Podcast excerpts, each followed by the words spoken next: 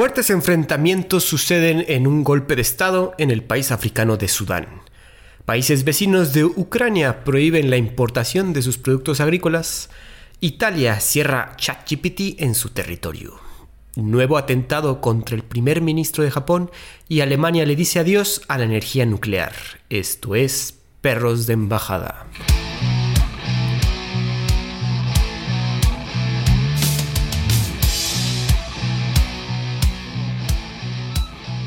¿Qué tal amigos? Bienvenidos nuevamente. Yo soy Andrés Rojas, también conocido como Chad, y me acompaña mi coanfitrión, amigo y perrazo del alma, Santiago del Castillo. ¿Cómo estás esta tarde, Santiago? ¿Qué pasó, mi Chad? Muy bien, muchas gracias. Aquí con los deberes del día a día. Listos para grabar.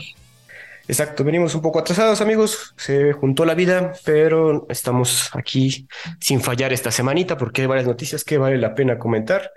Las cosas están poniendo candentes en ciertas partes del mundo y venimos aquí a comentarlas. De entrada, vamos a hacer una pequeña noticia, bueno, pequeña entre ya saben, sobre Rusia. Y es que el líder del grupo Wagner, este grupo de mercenarios, todo ya por todos conocidos, pide a Putin declarar el fin de la guerra.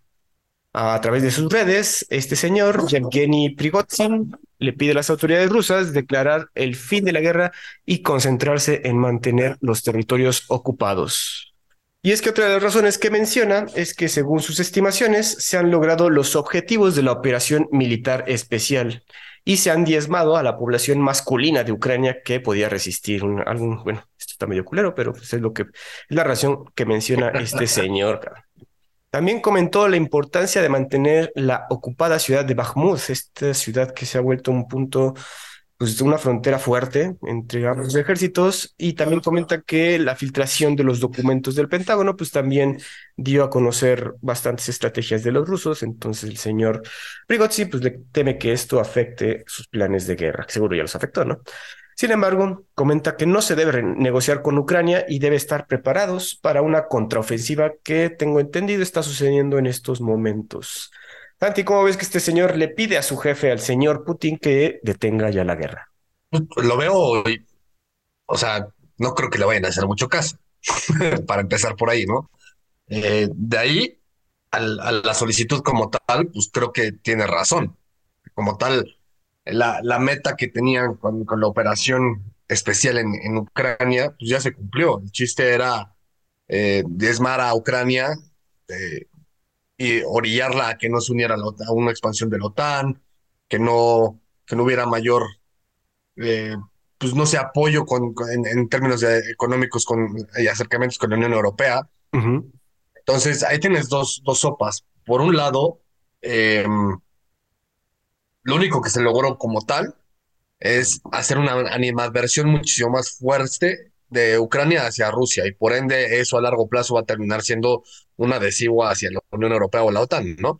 Pero por otro lado, pues sí ya dejaste en claro al mundo en general y, particularmente al mundo occidental que, que, que no, o sea, Rusia y sus aliados no van a dejar que la expansión de la OTAN siga siendo alrededor de sus fronteras, que ese es el principal tema, ¿no?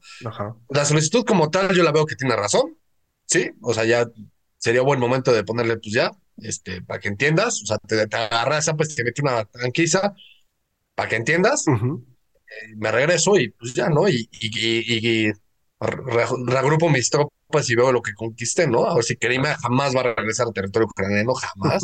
Eso sí.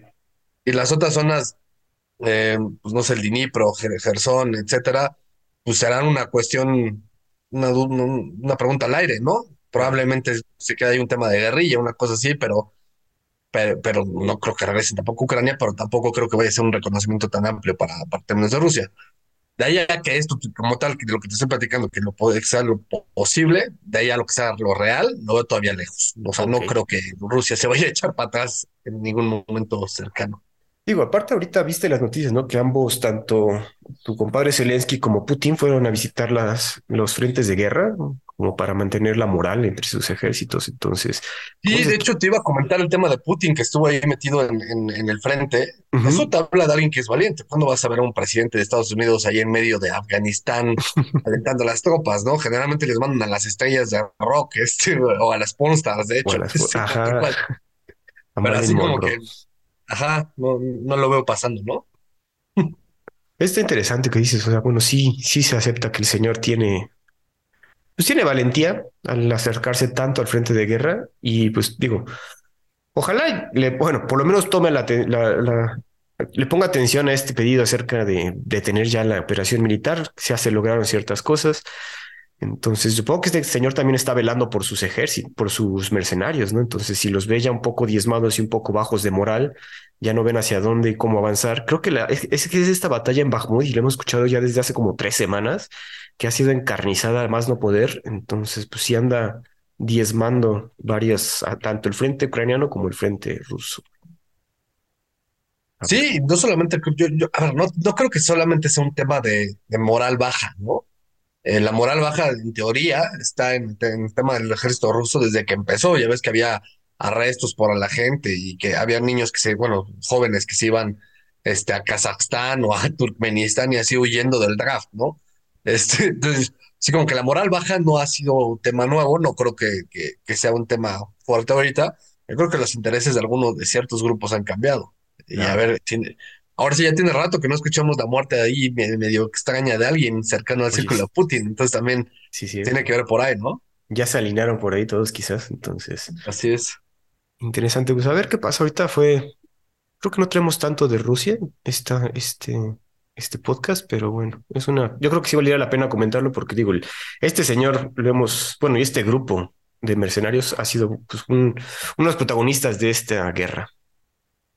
Santi, sin embargo, una guerra que se está gestando, bueno, no guerra, como un golpe de Estado.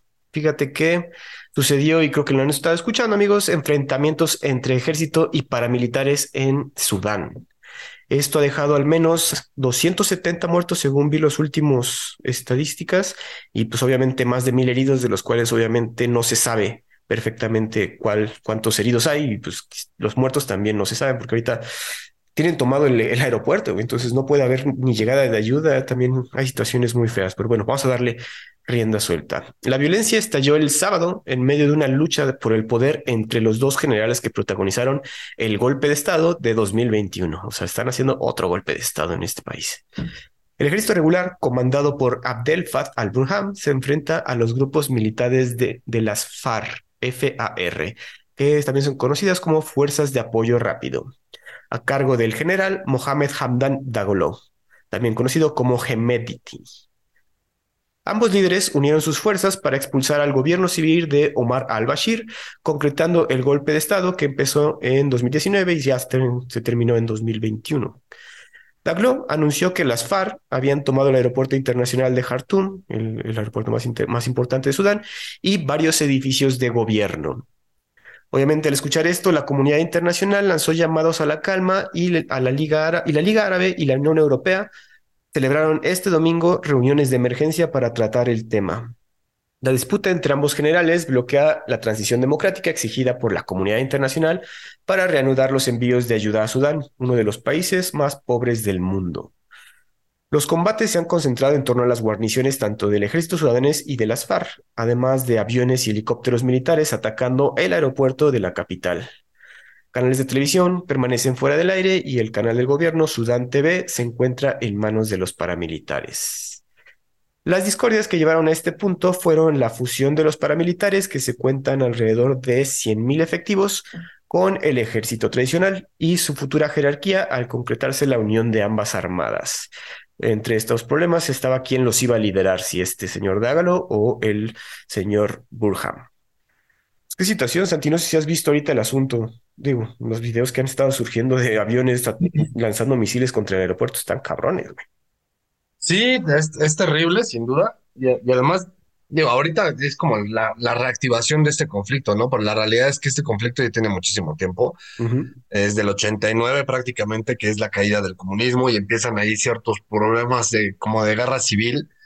Y desde el 96, que es cuando Omar al-Bashir toma el poder, de manera ya más dictatorial, ¿no? Porque si bien podía tener el poder desde antes, ya es como en el 96 es cuando lo, lo toma ya de manera, pues lo concentra en, en, todo su estado, ¿no? En todo lo que es eh, el poder ejecutivo sin duda, pero ya con, con, una muy buena injerencia en el legislativo y en el judicial. La realidad es que Sudán es una dictadura eh, militar que por azares del destino terminó en 2011 dándole la, y de reconociéndole hasta cierto punto la independencia a Sudán del Sur. Eh, que eso fue por la nueva constitución que se creó, le, le ponía ciertos, ciertas este, autonomía a Sudán del Sur y le daba ciertos permisos para llevar a cabo un referéndum y que si lo lograba, pues le, le daba la independencia. Ah, en ese momento fue algo sorprendente para el mundo que, que sí se la diera, ¿no? Porque o sea, las votaciones se dieron, fue avasallante la victoria por la independencia, pero todo el mundo pensaba que, que le iba a decir pues, que no, que, que, algo había pasado y que era fraude, ¿no? Ya sabes, acá como tu tío. Clásico. Este, entonces, pero lo sorprendente fue que sí se las dio. Y entonces hoy la, República de Sudán del Sur es una república que existe y está reconocida por el 80, 90% de los países del mundo, ¿no? Es, tiene su asiento en la ONU, por ejemplo, ¿no? Pues así. Sin embargo, en lo que quedó como Sudán, Sudán era el país más grande del mundo, de, de África, y ahora quedó como el segundo país o tercer país más grande de África, una cosa así. Pero eso no le quita que siga siendo como tal Sudán, ya olvidándonos de Sudán del Sur, sigue siendo un, país que está pues, turbulento en términos de, guerra civil, ¿no? Es constante el, el, golpeteo paramilitar que hay, sobre todo en contra del gobierno de, de Omar, ¿no? De Omar al-Bashir, que es el dictador. Entonces, yo creo que esto no es como que un, o sea, un, nuevo movimiento o una nueva situación que se esté dando en el mundo, eh, específicamente aquí en Sudán, es más bien la reactivación de, temas militares de una guerra civil que está pasando en, Sudán. Y la finalidad última es quitar al, dictador, como cualquier parte de África que tiene ese tipo de problemas, ¿no? Claro, güey. aquí también la situación es que tengan, bueno, para sacar a Omar al-Bashir se tuvieron que juntar con estas fuerzas de apoyo rápido, estos paramilitares que se ve que está, pues 100 mil efectivos no se, no se, cuenta fácil, güey. Entonces tuvieron que juntarse y eh, pues obviamente cuando tienes, como dices, una dictadura militar, puede suceder estos asuntos que no se pongan de acuerdo dos generales, que se odien incluso y pues paga el pueblo, güey. Ahorita pues la situación está bastante fuerte cuentan que hay, no hay electricidad, las tiendas están cerradas, la gente tiene que estar quedando en, sus casas. Como está tomado el, el, aeropuerto, la gente no puede salir. De hecho, muchas embajadas están viendo cómo sacar a su gente porque no, no. De hecho, les dicen, güey, mejor quédense en sus casas y cúbranse porque no tenemos forma de llegar por ustedes. es que además ahí también aplica lo de de las, las cifras, qué tan reales son, ¿no? Eh, que te dice, por ejemplo, los paramilitares y toda la, fuerza de la milicia, etcétera. ¿Cuántos niños no hay ahí? que son de reclutación, de reclutamiento, perdón, y niños militares. Y a ver, estás hablando de, de, África, la África, pues donde acaba el, el, Sahara y empieza un poco la estepa, un poco ahí el tema eh, del safari, por decirlo así. Para está muy cerca del Cuerno de África, muy cerca de la península árabe. En teoría es un país que es árabe, pero tiene ciertas minorías este, cristianas o, bueno, tiene 18 millones de lenguas eh, indígenas. Vaya, es, es, todo un tema, ¿no? es, no es cualquier país, ¿no? De hecho, como el deber ser, en términos de política internacional y de reglamentación y de libre determinación de los pueblos, Sudán se debería dividir mínimo en tres países más. Ah, no mames, así. Mínimo. Sí, por supuesto. es, es, es que es, es, esta, es este problema que se generó en la era postcolonial eh, europea sobre África, en el que pues las colonias, o sea, los países colonizadores se regresaron a Europa, les dijeron, ya lo, ya lo delimité, dice una cuadrícula, aquí es Sudán, aquí es Argelia, aquí es tal, tal, tal, les valió que eso, quién entraba en qué, ¿no? Entonces, muchas veces metían en el mismo país eh, tribus que, que se odiaban a muerte, em, o sea, no, se pasó en Ruanda, ¿no? Luego han cambiado de nombre 18 millones de veces, ya O sea, seguramente no, tú ya no has escuchado hablar de Rhodesia, ¿no? Que Rhodesia es todo ese tipo de países. Entonces, Sudán engloba al menos mínimo ahorita unas cinco o seis naciones que podrían ser estados, ¿no? Sí, se ve grande, la verdad. El país está bastante grande. Aquí también, digo, comentaba eso de los, de que no, mucha gente está quedando allá. Estados Unidos, de hecho, dijo que no puede ir por su gente, entonces. y el tema es que la capital Jartum es, una, es una capital complicada de acceder, porque tampoco es como que, puedas llegar por cualquier lado, ¿no? No, está como en justo en medio y cerca de nada, güey. Así es. De hecho, cerca del desierto, güey. O sea, está rodeado completamente de desierto, está cabrón.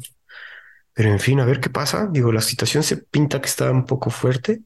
Digo, esos videos que he estado, que me salen de repente en Twitter de, de aviones, casas disparando misiles por ahí, ah, en vecindarios, incluso, digo, están atacando el, el aeropuerto, pues digo, se ve difícil, se ve difícil la Sí, el, situación. el tema es ahí de dónde sacan todas esas cosas, ¿no? Es, es un país que en teoría es medio, es, es pobre, o sea, no, es que sea medio, es, es un país pobre. ¿Y de, de dónde sacan todo eso? No sé si te acuerdas de la película eh, Lord of War, Ajá, sí, claro. Cage. Pues es justo eso, ¿no? Que este tipo de personas que son me- medio fondeadas por gobiernos occidentales para seguir promoviendo las armas, las terminan vendiendo a dictadores africanos que quién sabe qué show, ¿no? Sí. Claro, güey. Ahí que, que encuentran toda una bodega de Kalashnikovs y se las llevan a vender para allá, cabrón. Así es, sí, sí, sí. Pues como le comentamos, pinta rudo la cosa, amigos, vamos a estar atentos. ¿Qué pasa? Yo se ve que no va a terminar pronto, entonces hay que seguir de cerca este conflicto que se está, como dice Santi, ya tiene tiempo, pero ahorita está en un punto de inflexión muy fuerte. Santi, vamos a regresar un poco a Ucrania, porque hay una situación ahí que tiene que ver con la guerra, pero es adyacente a la guerra. Fíjense que los países del grupo de Visegrado vetan las exportaciones agrícolas de Ucrania.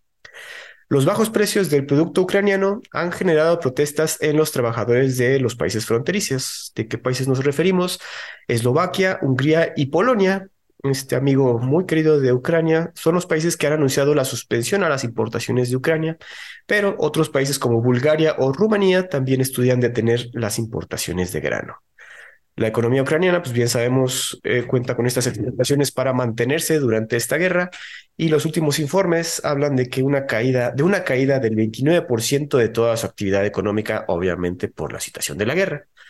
Los países mencionados están tomando en cuenta el voto rural al tomar esta decisión, ya que pronto tendrán elecciones dentro de sus territorios. Y la situación es que el grano ucraniano, que por lo general se exportaba, se ve que se, eh, mantuvo durante este año de guerra en sus silos de grano y no se lograba vender, bueno, no se lograba exportar por situaciones de, de logística. Y ahorita que ya lo están empezando a distribuir, pues lo están distribuyendo a un precio muy barato. Entonces, los granjeros de estos países dicen, oye, estar inundando nuestro mercado con un producto con el cual no puedo competir. Obviamente los ucranianos quieren, se ve que están rematando este producto y están sufriendo los productos de esos, de estos países. Entonces, por eso es que se comenta que están, están tomando en cuenta este voto para las próximas elecciones. Y es de, es de, es de mencionarse que Polonia, uno de los países más aliados ahorita de Ucrania, decida tomar estas, estas medidas, ¿no, Santi? Pues ahí es donde yo me reía y te decía que Rusia se iba a pasar por el arco del triunfo todas las, las, es- las, las multas y Las las, los sanciones. embargos y, y todo el apoyo que le iban a mandar a Ucrania. Jaja, güey, o sea, pues sí, todo tu apoyo y lo que quieras, pero al final los afectados bajo este tipo de cosas son los países vecinos, no, de, de Ucrania y de Rusia. A los que afecta son a los países europeos que dependen muchas veces de pues, cuestiones que vienen de Ucrania o que vienen de Rusia. Eh, digo, a ver, nada más para hablar de Rusia, pues es el gas, ¿no? Eh, El gas, eh, afortunadamente fue- no fue un invierno fuerte, pero si hubiera sido un poquito más fuerte, se lo hubieran visto negras. Y Bastante. ahora el tema con Ucrania, pues obviamente baja la el, el- el precio de la mano de obra de una manera brutal. De hecho, a mí me llamó mucha atención porque acabo de, ahora que estoy haciendo renovaciones aquí, Ujú. acabo de comprar un extractor de baño y en la caja dice hecho en Ucrania. No mames. Entonces me, me llamó muchísimo la atención, como que creo que es la primera vez que veo algo hecho en Ucrania aquí en México. Entonces Sí, me claro. mucho la atención. Y, y pues va por ahí, ¿no? El, el tema es que obviamente con, con la intención de mejorar la economía y de atraer la economía, a pesar de que estás en una guerra, que te están metiendo una tranquiza de tu vida, pues bajas todo lo, lo posible para que sí te compren, ¿no? El tema es que cuando bajas así, pues ya no lo haces equitativo para los demás y Ajá. entonces los demás ya no te van a querer comprar tampoco. No, exacto, es una Entonces, competencia un poco desleal, quizás. Sí, sí, sí. Yo creo que, eh, mi muy personal punto de vista, esto era era de esperarse, era, o sea, era algo eh, que estaba a la expectativa de que sucediera. Eh, y el tema es que, pues sí, todo, todo el mundo occidente ayuda a Ucrania y sí, vamos a apoyar a Ucrania y los ucranianos contra los rusos si ustedes pueden, pero se olvidan de Polonia, de Eslovaquia, de Hungría, que son países de Europa del Este tradicionalmente pobres y en desventaja con lo que han tenido que competir dentro de la Unión Europea. Al final son países postcomunistas que no se han levantado al 100%, sin duda sí se levantaron, pero no al 100% y no compiten de igual manera con Alemania. Y a esos nadie los ayuda. Híjole, que también ahí tienen un desmadre, pero bueno.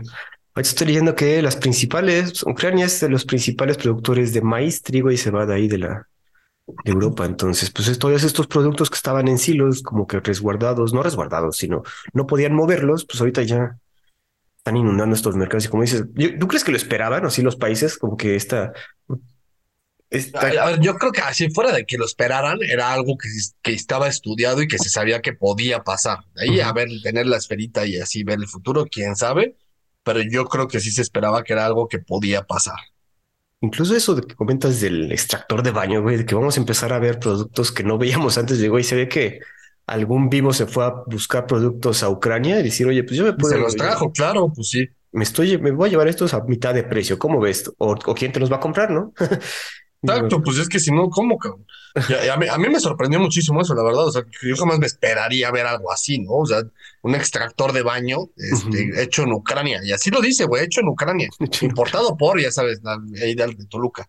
Pero pues, güey, este, jamás, yo jamás había, visto cosas de Taiwán, de China, de Estados Unidos, de Canadá, de, Vietnam, de donde tú quieras, güey. Pero cosas, cosas así hechas en Ucrania, jamás.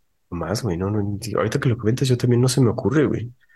Digo, güey, digo, uno, ahorita también como que me puse a buscar ahorita rápidamente y lo único que, lo más que exporta es hierro semiacabado, pero producto terminado no, no habría pensado, güey. Interesante, pero pues bueno. Además, ahora, ahora que lo pienso, pinche calidad, a ver cómo me sale. Ahí luego nos comentas cómo sale el, Made in Ucrania. Sí, Así es. Interesante pues a ver qué pasa otra vez esta situación, a pesar de que son aliados, pues la economía manda y este veto de los productos ucranianos, pues a ver cómo afecta tanto las finanzas de Ucrania como a sus vecinos, ¿no? Santi, vamos a pasar con una noticia que a ti te interesa porque creo que no tenías idea y yo tampoco. Fíjense que Italia cierra ChatGPT y abre el debate en la Unión Europea. La Agencia de Protección de Datos de Italia ha ordenado el cierre de ChatGPT al considerar que viola el derecho privado de los usuarios y el reglamento de protección de datos de la Unión Europea. También se acusó a OpenAI, el creador de la de ChatGPT, de no verificar la edad de los usuarios y de recopilar y almacenar datos personales masivos sin una base legal que lo justifique. Se pide a OpenAI que actualice sus políticas o podría enfrentar multas millonarias. Tras la prohibición italiana, otros países como Francia, España, Irlanda y Alemania han abierto sus propias investigaciones. Todavía no dicen que lo van a prohibir, pero pues también están poniendo el ojo sobre estas nuevas tecnologías. Aunque la primera propuesta de, aunque la primera propuesta de reglamento sobre inteligencia artificial fue anunciada por la Comisión Europea en abril de 2021, no se espera que la regulación entre en vigor hasta 2024. No mames, qué, qué tardados, güey. Está, eso está cabrón, güey. Viendo, burocracia al por mayor. Pero rudo, o sea, viendo, viendo, el desarrollo de esta tecnología y que tarden cuatro, tres, cuatro años en hacer una reglamentación, está de miedo. Por otro lado, la administración de Joe Biden ha anunciado la creación de una agencia federal para la, la supervisión de las inteligencias artificiales, algo que creo debería hacer todos los países. Otros países donde se ha vetado ChatGPT son China, Hong Kong, Irán y Rusia, ¿no? Como los, esos sí, sospechosos casuales, siempre tienden a tener un poquito de mérito frente a este tipo de tecnologías y pues ya están cerrando. Y eso, ¿cómo... Santi, ¿cómo ves este pedo? Mira, cuando lees la noticia, lo así de Italia beta ChatGPT, te imaginas así algo muchísimo más raro, ¿no? Algo muchísimo más radical, tal vez, no sé, eh, un tema ahí de la inteligencia artificial, le tenemos miedo porque nos va a consumir o lo que sea. Pero cuando lees la noticia de fondo y te das cuenta de los motivos de por qué lo están cerrando, es lo que llama la atención. Lo están haciendo por que la cagaron el aviso de privacidad. Tal cual, o sea, por compartir datos y no verificar edad, como que se hace más un error burocrático que, que, que, que realmente algo que pudiera ser importante, ¿no? A mí este tema de los avisos de privacidad, de sí, se me hace una burocracia impresionante. No quiere decir que esté, que esté, que esté mal, de hecho es algo que es necesario, pero creo que hay 18 millones de maneras de hacerlo muchísimo mejor, no solamente en México, sino en todo el mundo. Claro. Y el motivo de por qué lo están cerrando, a mí me da a pensar que hay algo más de, fondo, o sea, que se agarraron del pretexto perfecto para poder vetarlo y, y, y, echarle la culpa a ese pretexto estúpido y de ahí pues a, trabajar, ¿no? Ahora, volvemos al tema, es eh, hiper burocrático lo, el tema de Italia, hasta 2024, cabrón, pues le estás dando todo el chance de moverse de una manera brutal y sacar todo el tema judicial. Entonces, en una de esas, hasta, hasta piensa mal y acertarás, ¿no? Están buscando que OpenAI les suelte el dinero de manera de corrupción para que le, quiten el amparo, ¿no? De que le quiten el, el, veto. Yo pensaría justo eso, de que, de que es un tema de, de, ponerle trabas burocráticas a una a la tecnología, o quizás pueda haber intereses oscuros más, más profundos, ¿no? Creo que la discusión de ChatGPT es una discusión muy interesante que debe tener muchísimo fondo, mucho mayor que esto del aviso de privacidad y la verificación de mayores de edad, muchísimo mayor y que va a tener implicaciones muy grandes. De hecho, ya las tiene. Hoy en día, pues, por ejemplo, en el mundo insurtech y el mundo fintech, hoy en día te puede decir que prácticamente cualquier insurtech o fintech que no esté intentando trabajar con inteligencia artificial de este estilo, eh, está muerta. ¿no? ¿no? No, tiene ningún sentido de existencia. Ah, Entonces, eh, sí, el trasfondo es muchísimo más, mm, está más nutrido el trasfondo, yo creo, y las repercusiones que, que ya está teniendo y que pueda llegar a tener van a ser muy grandes. Digamos, yo creo que es el siguiente brinco tecnológico que está haciendo el ser humano, ¿no? El, el tema de la inteligencia artificial. Que bueno, o sea, yo creo que también, o sea, estoy de acuerdo contigo 100% desde que se agarraron de esta para medio detener la expansión de esta nueva tecnología. Sus razones deben tener, quizás como dices, algunas corruptelas no se descartan, pero sí el desarrollo de las inteligencias artificiales, ves que apenas también, no lo comentamos en otro episodio, pero desde la semana, hace un par de semanas, varios, eh, pues gente de, poder, tanto Bill Gates, Elon Musk, gente de dentro de la tecnología, sí hicieron un pedido a que se, no, se regule primero el asunto sobre las inteligencias artificiales antes de seguir desarrollándolas más, ¿no? Que, pues como siempre, todas las tecnologías se desarrollan mucho más rápido que cualquier ley humana que, que se establezca. Sí, de hecho, eso estuvo muy interesante porque te habla de, inclusive de, temas de, mm, ah, ¿cómo se llama este güey? Em, ay, creo que es, de hecho, creo que es un ruso, es un autor ruso que acuñó el término de las tres leyes de robótica de, mm, Isaac Asimov. Asimov, claro. Ah, Asimov, las tres, las tres reglas de Asimov, ¿no? Él las puso en un libro, eh, una novela, pero se volvieron básicamente como que el core de toda la tecnología que, que está avanzando hacia, el tema de androides, eh, inteligencia artificial, robots, etcétera, ¿no? y es el core, es la base. Y, y creo que la gente se lo tomó demasiado en serio, para bien, pero creo que podría ser buen punto de partida para efectivamente empezar a regular esto, porque si no, si nos vamos a ver un tema Matrix, Terminator, eh, pues todo, el, todo, el, canal de sci-fi juntos. Digo, quizás no tan apocalíptico como estos ejemplos que está dando Santi, pero pues sí, güey, quedarnos sin trabajo, cabrón. No sé si apenas sacaron, mm, publicaron una canción hecha con inteligencia artificial, según por este artista Drake y otro cabrón. Y güey, se escucha igualito, cabrón. O sea, de que ya te, ya te sorprende, güey. A ver, algo más, algo más radical. Hace poco yo estaba leyendo una noticia de que una, una inteligencia artificial que, está, que desarrollaron, ¿dónde fue? Creo que en Alemania la pagaron, la tuvieron que pagar porque empezó a contestar de, de manera eh, amenazante hacia el ser humano, ¿no? Y de que tenía que haber un tema ahí como de Matrix de, de la, la, la, pues ahora sí que la, la, inteligencia suprema de la tecnología y las computadoras tienen que, que, acabar con la, con la epidemia humana, ¿no? Y hay una película malísima, no me acuerdo cómo se llama, sale Donald Sutherland, es como de 2000, una cosa así, se llama El Barco Fantasma, una cosa así, y es de un se llama virus la película, se llama me acordé de un virus que llega del espacio superior y. Ajá, pero no es al revés, el virus no es el del espacio, sino el, que llega del espacio considera a la raza humana un virus ah, que tiene que, y tiene que erradicarlo. Entonces empieza a ser como que androides, mitad humanos, mitad robots, pero para aniquilar a la, especie humana. Y es justo eso, es la, y, el punto central es que la especie humana se comporta como un virus, lo, o sea, lo que toca lo, y se propaga como, como, como virus y, lo que toca lo destruye. Entonces, eh, por ahí va un poco la, noción, ¿no? Claro, güey. Digo, otra vez, eh, estamos haciendo conjeturas y podríamos hablar mucho sobre ChatGPT y, cómo está surgiendo las inteligencias artificiales. Otra noticia que también, y por eso es importante, yo creo que esta regulación que se está mencionando a nivel pues, país incluso y a nivel mundial, porque cada quien está haciendo su inteligencia artificial a nivel, pues tanto empresa como países, ¿no? Yo creo que China está trabajando sus inteligencias artificiales de otra manera, pero apenas también salió una noticia de un, y es que también, ¿cómo vas a regular esto? Güey? Una inteligencia, un güey estaba platicando con una inteligencia artificial y la inteligencia artificial lo, lo convenció de, de suicidarse, güey, de matarse a sí mismo. Entonces, es que la, la, la, bueno, la viuda está tratando de eh, demandar a los creadores de la inteligencia artificial porque por, por ver los chatlogs que tiene, que, que vio con su esposo y hablando con esta inteligencia artificial, pues lo llevó al suicidio, güey.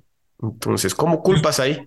A, ver, yo alguna vez criticaba a alguien porque todo lo hacía con referencias a películas, pero volvamos a es que ahorita ese tipo de cosas aplica muchísimo para el tema de las películas.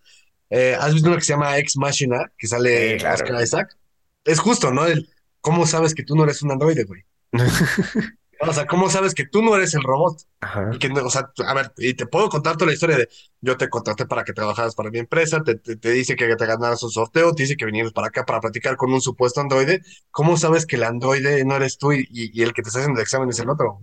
o sea, ¿cómo sabes que si te cortas, sangras y esa sangre no es artificial, ¿no? Inclusive, o sea, ya llegar a un grado así. Es, es un tema complejo.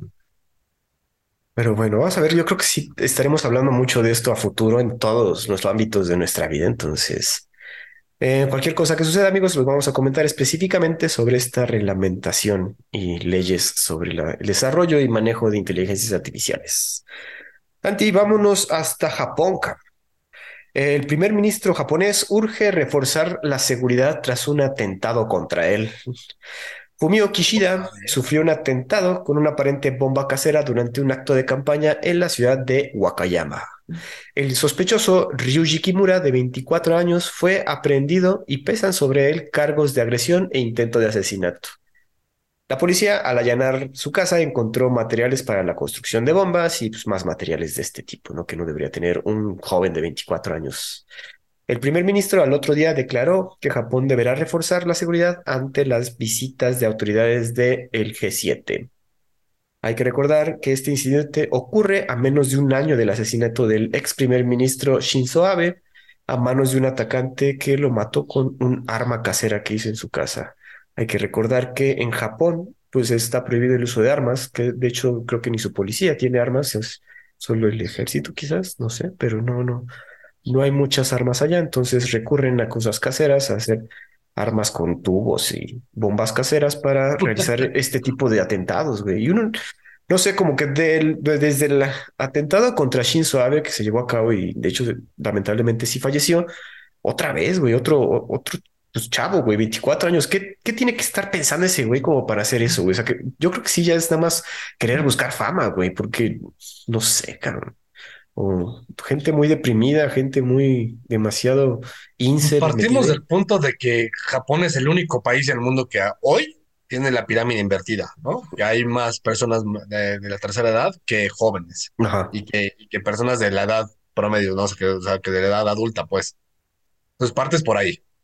Entonces, si toda esa población, que es la mayor, la mayor parte de la población, es de la tercera edad, quiere decir que son pues, de los últimos sobrevivientes de la Segunda Guerra Mundial, para empezar. Entonces, tienen un cambio de radical de chip de, de ser el, el imperio japonés a pasar a ser, pues, él sigue siendo el imperio japonés, sigue teniendo un monarca, pero ya en un tema muchísimo más democrático y que les cambiaron el chip de pues, la raza nipona, las costumbres niponas, todo el tema de los samuráis, que digo, eso ya se había acabado hace mucho, pero o sea, todavía un tema de, la cultura nipona de una manera muy, muy intrínseca, inculcada en, en, en el país, que después de la Segunda Guerra Mundial cambia radicalmente y hoy en día, pues la juventud en Japón tiene un tema tecnológico súper eh, particular, digámoslo. Eh, que fueron los que empezaron con los videojuegos, para empezar, ¿no? Todo el tema de las luces neón y, o sea, no sé, todo, todo, todo esto.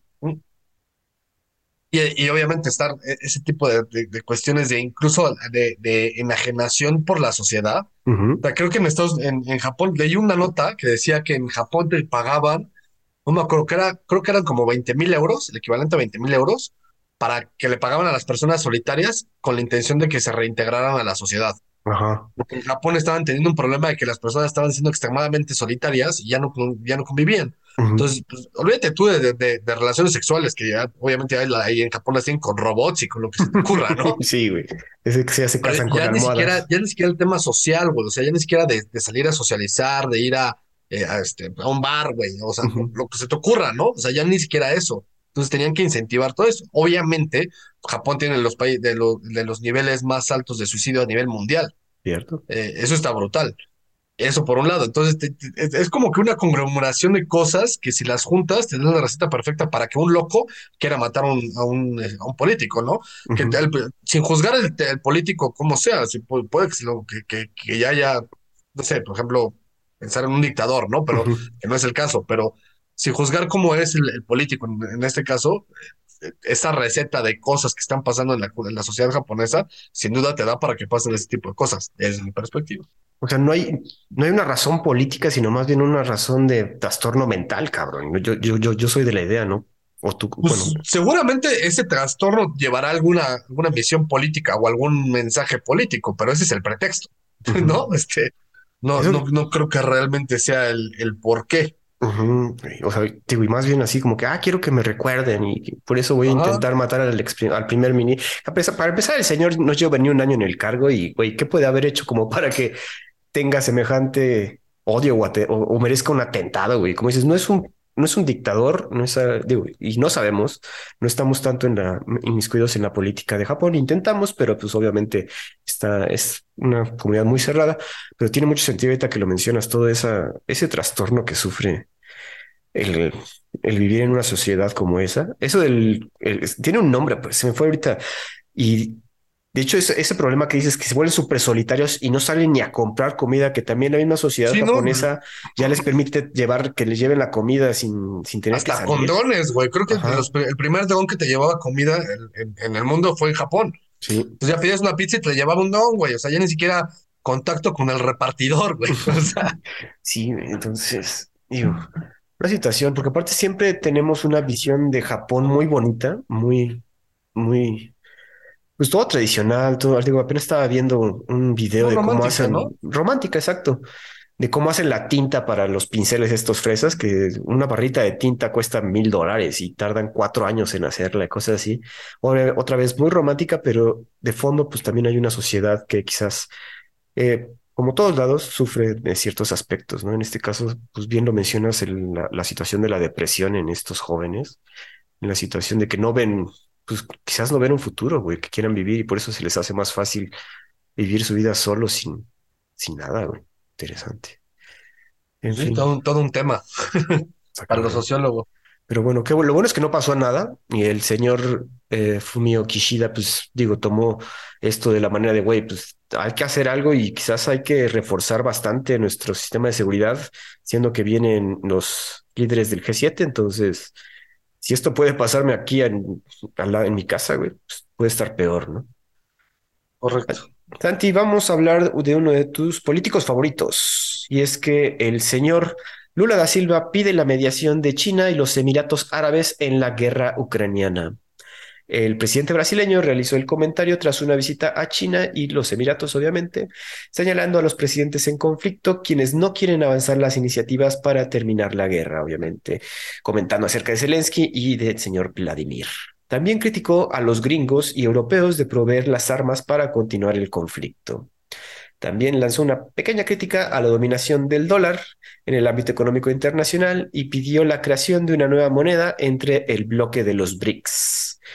Lula comenta que habló con el presidente de los Emiratos, de los Emiratos, Sheikh Mohammed bin Zayed Al Nahyan, y con el señor, obviamente, Xi Jinping sobre la creación de un nuevo grupo de países al estilo G20 para la solución de conflictos. Y esto también ya se le había comentado a otros mandatarios como Biden, Scholz y Macron. Durante estas visitas se firmaron tratados económicos con China por más de 10 mil millones y con los Emiratos por 2.5 mil millones para un proyecto de biodiesel. Tanti, pues ahora parece ser que todo el mundo quiere hacer diplomacia y todo el mundo quiere resolver el asunto de la guerra, obviamente porque está cobrando muchas vidas y está donde quiere la guerra. Pero ahora incluso el nuevo presidente Lula da Silva se va de visita a los países que sí quieren la paz, bueno, parece que quieren la paz, como China y pues en este caso hasta los Emiratos Árabes, güey. Yo no le creo nada a nadie. O sea, nada, nada, nada. O sea, ya, ya ves que también estábamos hablando, ahora sí que fuera del podcast, de la noción que tienen los BRICS de sacar una propia moneda, ¿no? Una moneda Sí. BRIC. Em, a ver, estos son intereses políticos, geopolíticos y económicos brutales, ¿no? Eso de ser mediador, pues, pinches izquierdistas, jaja, güey. O sea, no les creo ni, pero ni, ni, ni un pelo, güey. Este, a ver, todo el mundo, cualquier persona decente desea la paz, ¿no? Entre comillas, eso es un punto fundamental, ¿no? No te puedes considerar un buen ser humano si crees que, que, el- que, que la guerra debe continuar, ¿no?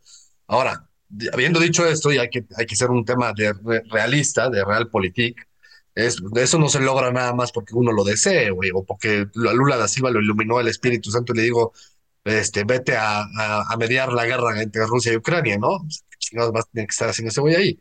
El tema es interesante porque Brasil es un punto medio. Brasil es un gran aliado de Rusia en términos económicos, pero también Brasil le juega mucho a, la- a la- a Occidente. Entonces, por eso entre los BRICS quizás escogieron a Brasil como, pues tú eres la banderita de la paz, ¿no? De, de- de nosotros. Eh, pero de ahí a que sea un tema real, yo creo que es un- un- una estrategia política con fines muy, muy oscuros. Oye, pero ahorita, leyendo este comentario que hizo acerca del dólar y la dominación del dólar, pues también comentaron, bueno, y, el, la, la alianza con Rusia, comentan que Brasil no tiene tanto comercio con, o sea, es más una alianza ideológica que de números, de cifras, güey. O sea, más bien, Lula está de acuerdo con ciertas posturas ideológicas de China, de los BRICS, obviamente, pero no cuadra tanto con su realidad económica. Entonces, ¿cómo ves eso? Sí.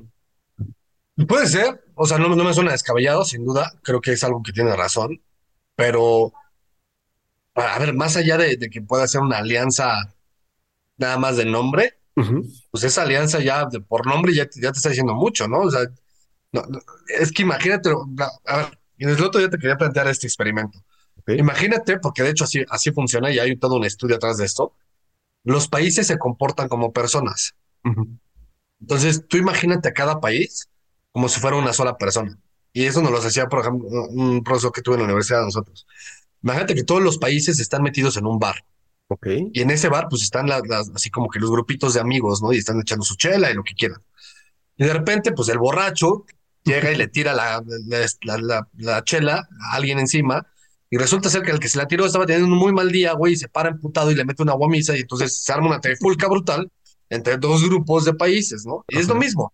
Acá, pues Brasil se está, tal vez, pues no, es- no le está pichando las chelas a Rusia o no le está pichando las chelas a India, o ponte lo que tú quieras, pero se sentó a comer con ellos, güey, ¿no? Ok. O con quien tú quieras, o sea, imagínatelo de esa manera. Es- es- está, está sentado con ellos, güey. Es como la, la, la cafetería del high school, ¿no? Es los nerds y los, los, este, los, Los los fresas y los, o sea, el- ajá, los, los, los que, no se pone el nombre que quieras. Estás sentado con ellos, güey. Aunque no tengas lazos con ellos, aunque no te caigan bien, pues estás sentado con ellos. Y esa es la realidad. Y ya, ya llega un punto donde tú te crees y más bien te conviene estar en ese grupo para que tú, Claro, para que pues, te, por te defensa propia, ¿no? si quieres, ¿no? Ajá. Este. Oye, esto de la dominación del dólar, ves que se hizo mucho ruido, ¿no? Que, oye, Lula da Silva quiere que ya no se haga el negocio en dólares, que por qué se hace todo el- la, la economía en dólares, ¿no? Eso, y el hecho de desarrollar, ya lo hemos comentado, que quería hacer su propia moneda incluso para el sur. Ahorita ya quiere incluir a otros países más interesantes como China y Rusia y India y los demás. Tiene más Sí, sentido, ¿no? Lu- Lula está sacando cosas a diestra y siniestra para ver cuál le pega, güey. Sí, voy a hacer una moneda con Argentina. Ahora me voy a comer a Uruguay. Este, no, ¿saben qué? Mejor lo hago con los BRICS. Güey, le está tirando para donde le pegues, güey. O sea, Básicamente. Pues bueno, tiene que llegar un nuevo presidente para por lo menos, como dices, que le presten un poquito de atención. Vengo con ideas, vengo a, a reformar y a mediar la paz. Entonces, mira, ya sé que no te cae muy bien, pero pues por lo menos el señor está trabajando, ¿no? Otro señor que está trabajando y que también te cae bien, fíjate que Gustavo Petro prohíbe apoyar a Taiwán y se cuadra con el régimen comunista. Así pone la noticia. ¿eh? No, eso sí no fueron mis palabras, yo quería comentar. el presidente de Colombia ordenó a todos los niveles de gobierno abstenerse de apoyar a la isla, además de que prepara un viaje para reunirse con Joe Biden. El Estado ah, bueno, estoy citando, el Estado colombiano adhiere firmemente al principio de una sola China, reconociendo a la República Popular de China y sus autoridades como el único Estado legítimo. Se lee en el comunicado enviado por el Ministerio de, de Relaciones Exteriores. A pesar de esto, Bogotá mantiene activas relaciones comerciales con Taipei al punto de que Taiwán aparece en la lista de los principales destinos de, de las exportaciones y origen de las importaciones aunque obviamente pues, no se compara con las exportaciones que hacen a China o Estados Unidos, ¿no? También vale la pena mencionar que, de acuerdo a los papeles filtrados por el Pentágono, se cree que las defensas de Taiwán son muy vulnerables frente a la Fuerza Aérea China, ¿no? Santi, pues creo que el señor Petro está viendo de qué lado más iguana y para dónde hay que alinearse. Y pues a pesar de que tiene estos tratados con Taiwán, pues no, no, digo, si papá Estados Unidos dice que ya no, mejor no afortunadamente hay récord que demuestra que yo se los dije. sí, sí hay. Vayan a, escuchar algún episodio en el que hablamos de, Petro y de las elecciones cuando ganó. Se los dije, este pinche comunista terrorista de cuarta es perrito faldero de la izquierda latinoamericana que hoy está, es como un puto virus y una bacteria eh, eh, incurable que nos está dando en la madre a todos los latinos, ¿no? Y lo, justo lo que está pasando es eso. Aquí tienes a Petro, que es un pinche terrorista, eh, hecho político y que ahora pregona la, el comunismo bolivariano latinoamericano, se le quiere llamar así, y, se meten en, temas que ni le interesan, ni le importan, ni le afectan, güey. Nada más lo hace por, por lo mismo, ¿no? Sacar su banderita de, mira, yo estoy sentado con los chinos. Ahora, la noticia, el, el, real trasfondo de, esta noticia no es el tema de que Petro lo haga, eso ya lo sabemos, es un imbécil. Eh, tampoco es que sea Colombia. lo que llama la atención es, volvemos al mismo tema, y también ya lo dije, es China. Lo que está haciendo China de ganarse aliados que tradicionalmente han sido occidentales, está impresionante. A mí me, me, llama muchísimo la atención. El, el, ajedrez que está jugando China está muy cabrón, está dominando el mundo de una manera con soft power, a través de alianzas eh, y a través de, exportación, sin, sin tener que hacerlo como lo hacían los gringos de el American Way of Living, ¿no? Es, yo China, yo no te voy a imponer que vivas como yo, como yo vivo, ¿no? Es simplemente alíñate lo que yo digo, cabrón tan tan, ¿no? Si no quieres vivir como los chinos, no vivas como los chinos, güey, nada más no me lleves la contraria. Y cómprame cosas, y cómprame cosas. Sí, por supuesto. sí, sí está cabrón, güey. Bueno, como dices, soft power, pero sí tiene que tener todavía esa amenaza contra Taiwán para que sepan, ¿no? Que a pesar de que está, tenemos esta provincia rebelde, en cualquier momento me la puedo llevar y quién está de mi lado, ¿no? Entonces, ahí también es creo que lo que está trayendo tanto poder político a, este ajedrez chino que se está llevando. Sí, está cabrón, está muy cabrón. Pero bueno, hay que ver este, este ajedrez, se lo seguiremos comentando. Santi, vámonos a una noticia que no tiene que ver con un país en específico, pero sí tiene que ver con la raza humana y el avance de nuestras nuestra especie. Fíjate que SpaceX cancela el lanzamiento del Starship, el cohete más poderoso jamás construido. El lanzamiento que se iba a realizar en las instalaciones de SpaceX al sur de Texas tuvo que ser cancelado por un problema técnico de presurización. El cohete propulsor Super Heavy cuenta con 33 motores tipo Raptor desarrollados por la misma empresa de Elon Musk y Musk ya había establecido bajas expectativas para la prueba, ya que busca que el lanzamiento sea lo más seguro para las siguientes etapas del proyecto Starship. Este proyecto busca a la larga establecer asentamientos humanos en Marte. Por eso comento que es como que nuestra velita de ahí vamos. Pero también se cuenta que se cuenta con este cohete para la próxima misión para transportar astronautas a la Luna en 2025, la cual se ha denominado Artemis 3 se otorgó un acuerdo de 2.900 millones firmado en abril de 2021 a SpaceX sobre otros competidores para, desarrollar esta tecnología y que al final nos lleven a Marte. Más tarde se amplió para incluir una segunda misión eh, que también se va a llevar una misión a la Luna en 2027 y también como que soltaron más dinerito para SpaceX. Interesante, como de, es muy En Twitter, si lo ven, siempre tuiteando estupideces y mamadas, pero también ah, manda muchos tweets sobre SpaceX. Comentó que este, e, este, esta prueba sí tenía que llevarse a cabo con mucho, mucho cuidado y puede, de hecho, por eso no se realizó, porque sí está muy, pues muy, es importante para sus futuras misiones y trabajo con la NASA, ¿no? Santi, ¿cómo Pues lo, lo dicho antes, ¿no? Eh, Yo, yo espero eh, morirme y haber visto que el hombre regresó a la luna y que el hombre llegó a Marte. Eso es algo, no sé, que espero con muchas ansias, ¿no? Es, es, es como de películas, ¿no? Cuando ves alguien que, cuando ves películas que hablan a- o, o que escuchas o lees algo que habla de, de, la- de cómo impactó a la sociedad cuando el hombre llegó a la luna, cuando el hombre, llegó al espacio, eh, es como la siguiente frontera, ¿no? Y el regresar a la luna, eh, a ver, en, en el momento, en su momento cuando llegaron a la luna lo hicieron con menos tecnología que la que tienes en tu teléfono. Sí. Eso, eso es algo que te explota la cabeza. Entonces, bravo por los valientes que lo hicieron, ¿no? Eh, hoy en día, con el afán de proteger muchísimo más cada detalle y, y en específico la vida, pues por eso no se ha regresado a la Luna. Pero de ahí, el ponerte la meta de llegar a Marte es, un- es una meta muchísimo más compleja, porque no solamente es un tema de distancia, es un tema de pues, el planeta está girando alrededor a una velocidad distinta, de, hay momentos en los que está muchísimo más lejos que, que otro planeta, por ejemplo, por la propia rotación. Además, mucha gente ve el, el sistema solar como algo estático, ¿no? Y pues, sí, nada más están girando alrededor del Sol y tan, tan. Pero no sé si has visto los videos de cómo es Sí, que el Sol va- está girando alrededor de eh, la galaxia y que los planetas van como en espiral alrededor, güey. Entonces tienes que calcular muchísimo. Entonces, esa parte es interesantísima, me llama muchísimo la atención. No tengo, un- o sea, ni- en términos de, de científicos, no tengo ni menor idea de, de, de, todo lo que habla de por qué detuvieron el, el cohete, pero creo que es, si el producto final es que sí lleguen, qué bueno que lo detuvieron, ¿no? Si nada más fue una mamada de, güey, es que nos falló una pinche lucecita, pues qué mamada. Digo, aquí pues, también la situación, digo, y quería como preguntarte, así como tú ves el hecho de que una empresa privada tenga que encargarse de mandarnos a la luna o, y mandarnos a... Me preguntas a mí, chat, yo soy el güey más capitalista del mundo, cabrón. Para mí eso no tiene na- absolutamente nada que estar haciendo a manos del gobierno, güey. O sea, el gobierno tiene que regular eso, pero no tiene que hacerlo. No tiene que hacerlo, güey, o sea, eso es lo que... Eso Yo estoy a favor de que SpaceX, Virgin y la de eh, este Jeff Bezos, no me acuerdo cómo se llama, Pero sí. Ay, sí, La- es la- que...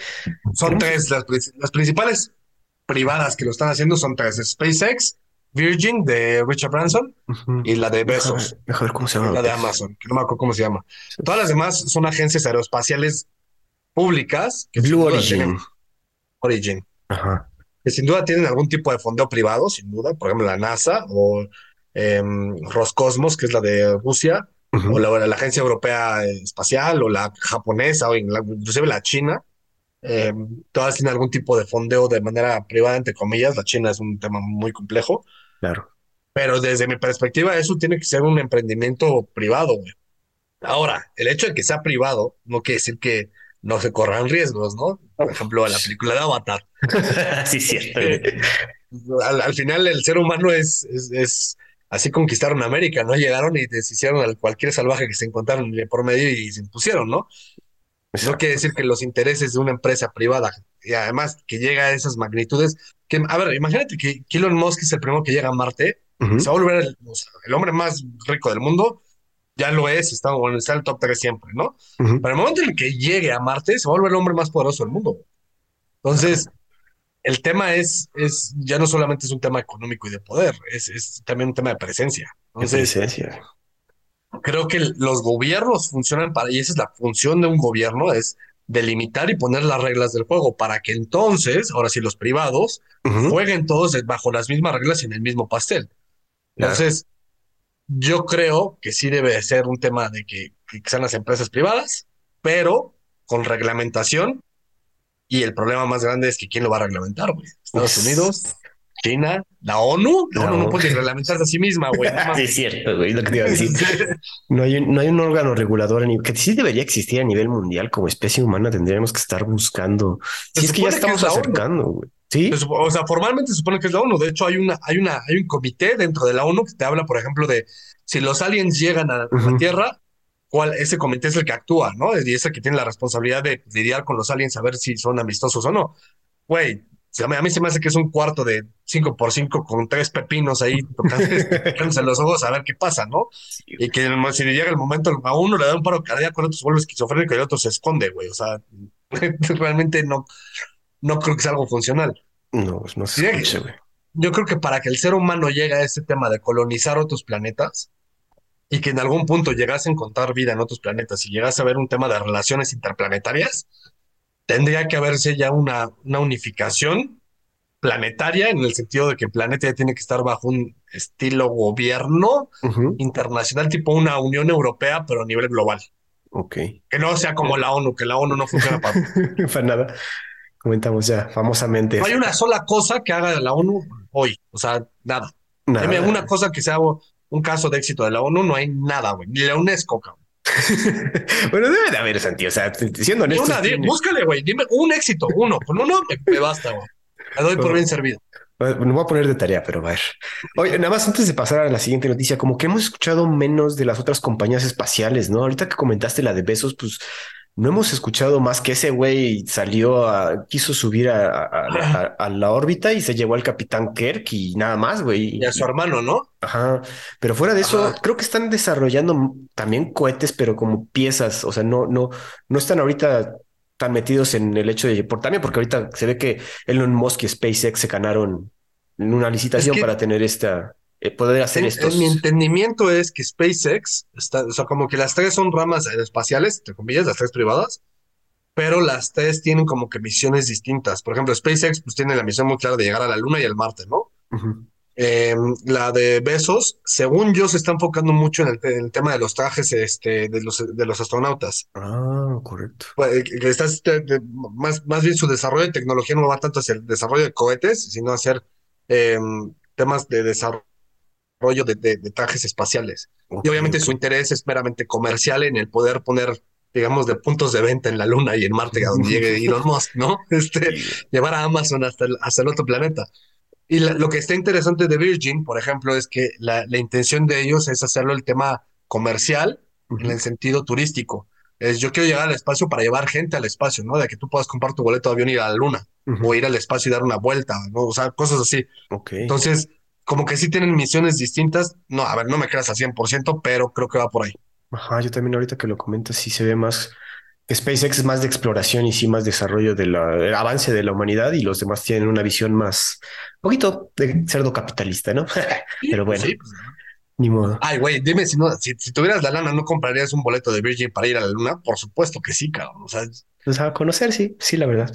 Sí, güey, es como, no, no quisiera Cancún, güey, pues, güey, claro que no. Sí, este, güey. Sí, tienes todo el tiempo, tienes toda la razón, güey. Eventualmente vamos a poder hacer eso, entonces, qué bueno que tengan ese emprendimiento estos señores, pobrecitos. Santi, una noticia no triste, pero pues que sí nos choqueó al momento de ver el video. El exdiputado mafioso Atik Ahmed es asesinado a tiros ante las cámaras. Este señor. A, ver, repítelo antes. Atik Ahmed. No, no, no. El exdiputado mafioso. el exdiputado mafioso, güey. Así tiene la noticia, güey. Sí, yo sé, me queda claro, güey. Pero eso es lo que da risa. Está cabrón, güey. Este güey, Atik y su hermano Ashraf iban escoltados por la policía en el estado de Uttar Pradesh, camino a una revisión médica cuando tres hombres que se hacían pasar por periodistas dispararon contra ellos a la cara. Si así ves el video está bastante choqueante. Ambos hermanos tenían numerosos procesos abiertos ante los tribunales por actividades mafiosas e incluso por un caso de asesinato. Entre los dos acumulaban un centenar de casos penales, o sea, unas fichitas estos cabrones. El señor Ahmed había comentado a la corte que su vida se encontraba amenazada por policías miembros del Partido Nacionalista Baratilla Janata. En el estado de Uttar Pradesh se han realizado más de 180 asesinatos a personas con cargos judiciales, en lo que grupos humanos denominan ejecuciones extrajudiciales, Entonces, la ONU ya había comentado sobre estos sucesos y ha puesto en duda la falta de ley en el estado más densamente poblado de India con nada más y nada menos que 200 millones de habitantes.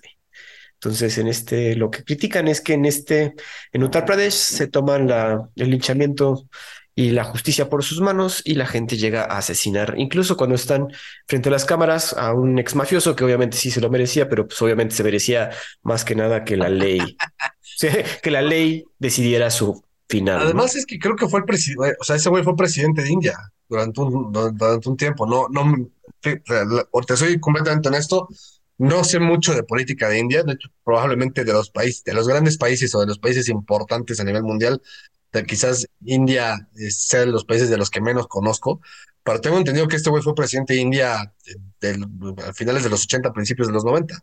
Pues no, no decía en la noticia, güey, no, no. Dice que, que diputado conocidón ahí y mafioso.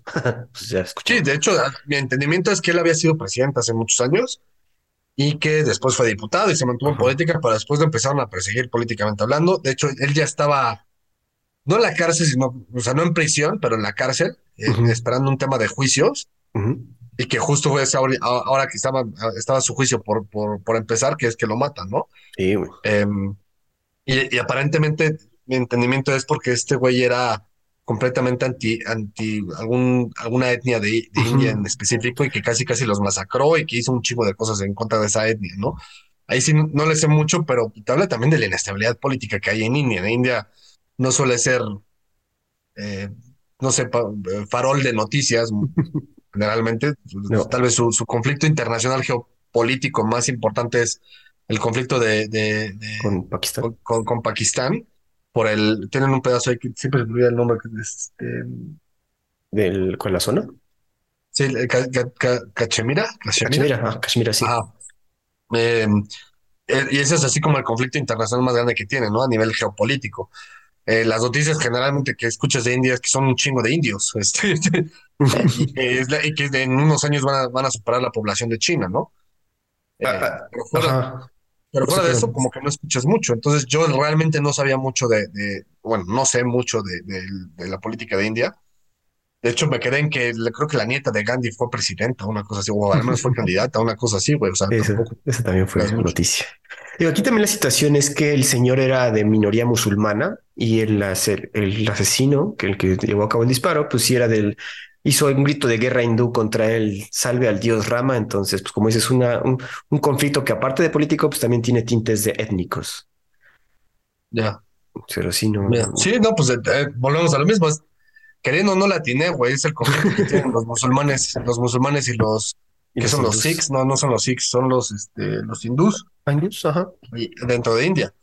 Que como te, te acuerdas que te platiqué que y cuando el Reino Unido se sale y dice, ay, agarran su desmadre, mucho Gandhi, mucho Gandhi, pues hagan ustedes su pinche India y tómensela por el culo. Este, pues se salen y es una India gigantesca, ¿no? Y ya Ajá. después de, como después de cinco años de casi una cuasi guerra civil, Se divide en dos, que es Pakistán e India. India. India todavía se queda un rato ahí y luego se, se independiza Pakistán Oriental, que, es- que hoy en día se llama Bangladesh, ¿no? Y que es las minorías musulmanas de esa parte de India decidieron, no, ch- pinches hindús, chinguen a su madre, están locos y se, se independizaron, ¿no? Pero hoy Bangladesh, por ejemplo, es el, el país em, con más personas por metro cuadrado del mundo. O sea, súper densamente poblado, cabrón. Sí, es, es hiperdenso, güey. Creo que tienes 40 güeyes por metro cuadrado, güey. Su madre, güey, algo así, güey. Una cerdada, güey. O sea, Pero bueno, algo feo el hecho de que se le hayan ejecutado así a- a- frente a las cámaras. además, en- en- en frente a las cámaras, güey, es, es este. es- Oye. esto- eso es lo que está cabrón, como que en vivo, además, o sea. Siempre se menciona, como comentabas, que era como un que lleva a sobrepasar a China como el país más, más poblacional. Bueno, más, Sí, con se, más se gente. supone cabrón. que dentro de 15 años ya va a ser más. Pero a nivel geopolítico, güey, nunca lo va. O sea, yo creo, ¿tú crees que lo pase? O sea, no de importancia y de, de no sé. Eh, Para empezar, pues que el hecho de que esté Xi Jinping en China y ella sigan con esta ideología comunista, bueno, o de capitalismo de Estado, pues es algo que no se ha llevado a cabo en, en, en India. Digo, tienen ahí a su dictadora Narendra Modi, pero no, no, no, no tiene un plan tan establecido como China, yo creo. ¿Tú qué dices? Un paréntesis, ya chequé lo de Bangladesh. Tiene 1.6 personas por metro cuadrado, es que, que es el país más denso. Es una mamada.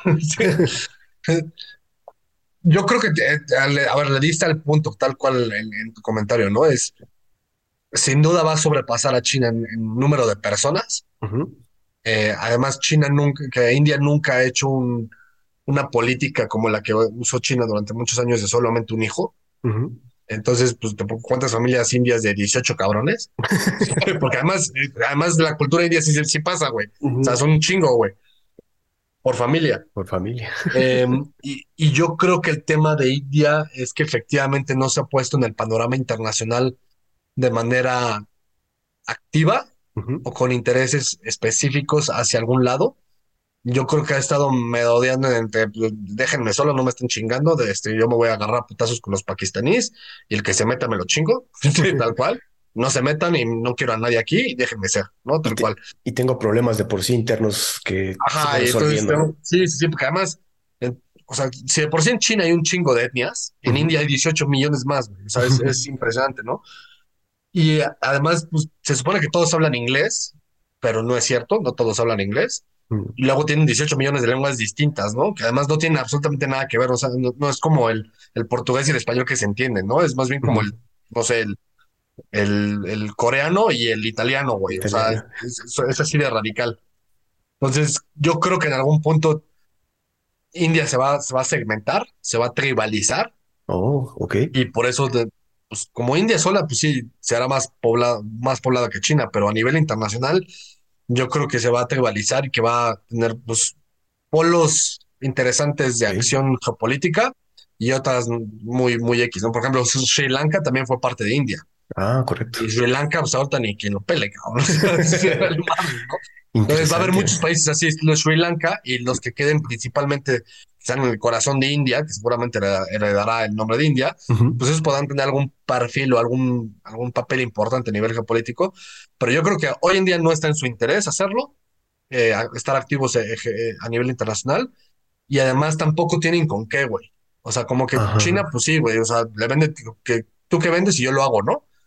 Pero este, India no, no, no va por ahí. India es más sus coches, por ejemplo, el tema de los coches en India es un tema interesante, es una tecnología interesante y es un, es una, em, es una industria muy, muy hipercreciente, de hecho, al grado de que estuvo, hace unos años estuvieron a nada de comprar a Ford. Y cierto. Eh, compraron una parte importante de Ford, pero no por completo. Eh, Tata Motors pero de ahí en fuera su industria también es medio militaroide, este, nuclear. Claro. Tienen agencia espacial, pero creo que nunca han lanzado más allá de la agencia internacional. Este, no sé, o sea, sí. Es raro India, sí. Tendremos que estar más, bueno, poner más enojo ahorita que ya sobrepase a China como el país más densamente, más población, que no, o sea, más popular, perdón. Pero bueno, a ver cómo se desarrolla, porque te digo, eso tiene que impactar a nivel geopolítico, yo creo. A ver. Tanti, última noticia. Los alemanes apuestan por un futuro sin energía nuclear tras el cierre de las centrales nucleares. El cierre de los últimos tres reactores del país, el ISAR 2, eh, Neckarwestheim 2 y Emsland, fue celebrado por los activistas antinucleares en Múnich. Estas centrales debían dejar de funcionar a finales del año pasado, pero la guerra postergó el serie. De hecho, dimos esa noticia aquí en el podcast. Comentamos que querían usarlas un rato más pero pues ya van a cerrar. El alcalde de Múnich, Dieter Reiter, comentó que desde 2008 la ciudad solo se ha centrado en la expansión de energías renovables. Según un sondeo, el 65% de los encuestados querían que las centrales siguieran funcionando por unos años más. Una veintena de científicos, entre ellos dos premios Nobel, apelaron a mantener las últimas tres centrales nucleares para alcanzar los objetivos climáticos.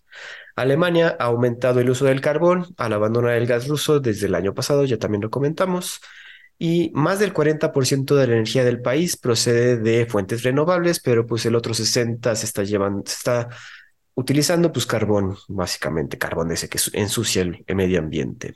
Pero aunque hay mucha energía eólica en el norte, falta infraestructura para traerla al sur, y es aquí donde estás, donde hay mucha industria alemana, ¿no? Entonces, digo, yo creo que he hecho también en este podcast varios comentarios acerca de que yo estoy a favor de la eh, energía nuclear. Aquí comentan que los antinucleares estaban felices, pero otra vez las energías renovables, pues también dependes de dónde estás ubicado, ¿no? Y aquí lo comenta muy, muy, muy enfático el, el artículo que estamos leyendo, que en el norte sí tenemos mucho, mucho, mucho viento, pero pues en el sur, ¿qué, cabrón? En el sur necesitamos otra, otra forma de, que también, o sea, quieren seguir desarrollando energías renovables, está muy bien, pero pues creo que todavía no llegamos al punto y todavía si tienes la situación de la guerra en Ucrania, no tienes una, un, bueno, corres peligro de que de que el invierno, como dice Santi, se ponga más feo este año. Entonces, ay Dios. Y de hecho, el 65% de los encuestados querían que estas centrales siguieran. Yo creo que van a ver su recibo de luz un poquito más caro en estos próximos meses. Santi, ¿cómo ves esta situación? Pues ya lo comentabas tú, ¿no? Hace un par de podcasts, el, el tema de que, que realmente quién sabe si sea buena idea dejar la energía nuclear, sobre todo en vísperas de un cambio a nivel mundial por las, por las nuevas energías. La nuclear, pues, es peligrosa, pero no, pero fuera del tema de peligro, pues no es tan contaminante, ¿no? Mientras la sepas contener, no te pase Ajá. como un genia, ¿verdad? Este, no sé, a ver, a ver, tom- tom- tomando en cuenta también el tema de que estás, que de- Alemania depende del gas ruso y que los inviernos son muy crudos si no está Rusia. Eh, no, no le veo un motivo real más que el perseguir una agenda woke y una agenda verde. Este, Ah, Mira, no me quiero meter en ese tema tan, tan de fondo, pero, pues, o sea, realmente me cuesta trabajo entender el por qué, güey, ¿sabes? O sea, como que no hay un motivo real aparente que haga funcionar una política a, a tan grande escala de un país tan importante, que vaya, es el motor de la Unión Europea, güey, sin, sin Alemania no hay una Unión Europea. güey. básicamente. Entonces, hacer un cambio así de radical, o ellos saben algo que nosotros no, este, que probablemente sea el caso. O sí, sí. Eh, O- aquí estoy muy de acuerdo con esto, que es un problema de ideología, güey. Está bien que queremos esta transición a las energías renovables, pero el demonizar una energía que ha demostrado ser viable y no tan contaminante, pues sí lo veo como de, güey, va que hacer felices aquí a los antinucleares y a los activistas, güey. Sí, pues, ¿sabes? Y además, generalmente los antinucleares no tienen ni puta idea de lo que están hablando, güey. Nada más, o sea, de hecho son los que generalmente piensan que lo- la energía nuclear es bombas atómicas, güey. Sí, güey. Este, y no han visto ni siquiera Pacific Rim, ¿no? Este, pero sí, o sea, es eso. Y yo creo que es, es una política que responde a intereses de minorías estúpidas, que no, que no saben ni de qué hablar y nada más es por, por, por ser medidas populares, ¿no? Claro. Y también lo dice el artículo, varios científicos comentan de, güey, queremos llegar a esta transición, pero pues por lo menos esa transición necesita de usar estos centrales nucleares. Pero bueno, pues ya Alemania tomó esta decisión, ni modo. Santi, digo, estas serían todas las noticias, pero hoy encontré una acerca de, ¿te acuerdas el cabrón este que comentamos hace un par de podcasts o el podcast pasado de, no, el podcast pasado, güey, del piloto de Nueva Zelanda que agarraron los rebeldes de Papúa Nueva Guinea y como que hicimos un chistecito sobre eso, güey? Sí, sí, sí, que, que lo, lo- ahí hagan con los arcos y todo este show, Ajá, ¿no? güey, pues parece que el pinche Indonesia trató de rescatarlo, güey, y hubo una, di- dicen bloodbath. O sea, que sí se puso feo. Sí, sí, pues, todos los que enviaron, pues sí los mataron. Entonces, y amenazaron de que ahora sí este, ahí se fue el nombre del güey. Pero bueno, que el piloto neozelandés sí corre peligro si intentan otra vez ir por él, güey. Entonces, que no. Entonces, no estaban tan de buen pedo con él, entonces No, güey. Parece ser que sí dicen de güey, o sea, si vuelven a intentarlo cualquiera, sean Indonesia, sean neozelandeses o cualquiera, este güey puede, puede, corre peligro su vida, cabrón. Oh, pues ahí es donde Nueva Zelanda entonces iba a hacer caso, güey, que bueno. Y otra vez lo que piden estos señores es la independencia de Papúa del Oeste, ¿no? Entonces, Ah, situación- obviamente no creo que lo logren. Ojalá lo lograran. A mí se me hace. A ver, a mí siempre me gusta cuando nace un nuevo país, ¿no? De hecho, Sudán del Sur creo que es el último nuevo país que hubo. Ajá. Si no consideras Kosovo, Gerson, este, Abjasia, ya sabes, todas estas regiones separatistas, ¿no? Tú, por ejemplo, podrás decir que Cataluña es país, bla, bla. Obvio. Este, pero, pero sí, países reconocidos reales, por ejemplo, hace mucho, hace 2005, algo así, Ujú. eh, nació Timor-Leste, que se independizó justamente de Indonesia, Indonesia. es Timor Oriental, ¿no? Así se llama. Eh, y Papúa, pues si te fijas, la isla, pues está Papúa Nueva Guinea y al lado está Indonesia. Y Ujú. es esa otra parte de que, que está en la isla, es la parte de Indonesia, es la que se quiere, la que se quiere independizar. Entonces, ojalá lo logren, pero no creo que esta sea la manera, ni creo que específicamente estos güeyes sean los que lo van a lograr. Sí, no. Digo, esperemos que no se ponga tan feo, amigos. Pues esto, queríamos dejar aquí el dato por si tenían duda. También lo vamos a dejar ahí en las notas. Recuerden que en nuestras notas dejamos todos los las las noticias que leemos acá. Recuerden seguirnos en redes sociales. Estamos en Twitter y en Facebook. Y próximamente Santi va a abrir un TikTok porque él es el que sí lo usa. Entonces, a ver qué sube. Está haciendo caras de no, no es cierto. Pero bueno, amigos, Santi, eso sería todo de nuestra parte. Nos escuchamos la siguiente semana aquí en Los Perros de Embajada.